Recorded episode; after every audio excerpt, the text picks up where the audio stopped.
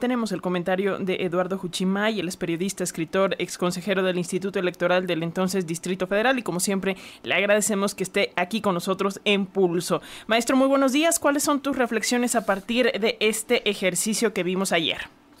Muy buen día, Alexia. Me da gusto saludarlos. Y bueno, lo, yo creo que la nota más llamativa, eh, lamentablemente, del debate eh, la dio la moderadora, Ana Paula Ordórica, porque la parcialidad con que condujo el debate pues fue muy, muy evidente. Hubo una serie de interrupciones, de cuestionamientos a, a Delfina Gómez, la candidata de Morena y aliados, y una, digamos, eh, simpatía eh, que se podía traducir respecto a Alejandra del Moral, candidata del PRI y aliados. Y esto pues no abona a la imparcialidad, desde luego, sino lamentablemente se dio esta situación y no es que la, un, quien modera un debate no deba o pueda eh, cuestionar a los candidatos o eh, pedir que eh, contesten lo que les está preguntando.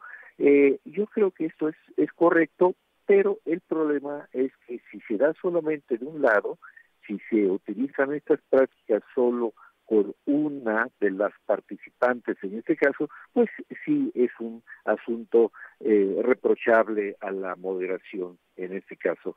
Y bueno, eh, por lo demás, pues vimos a una candidata, Alejandra del Moral, como tenía que ser, agresiva, cuestionadora, eh, atacando a su contrincante, en características, digamos, de cierta normalidad, cuando eh, se está en una posición muy favorable en las encuestas. Y eh, por parte de Delfina Gómez vimos a una candidata que por momentos pudo hacer una mejor defensa de los cuestionamientos a que se le sometían, pero que bueno, tuvo una, eh, digamos, una exposición tranquila, sin dejar de, responder ataques, pero sin centrarse en ellos. Eso es lo que yo vi en el debate de anoche. Así es, así es, maestro Huchim. Eh, fue un, un, un, debate interesante y como bien señala, desgraciadamente la protagonista parece ser una tercera que ni al caso venía. Vamos a ver qué nos espera para mayo, maestro, porque tenemos el segundo debate.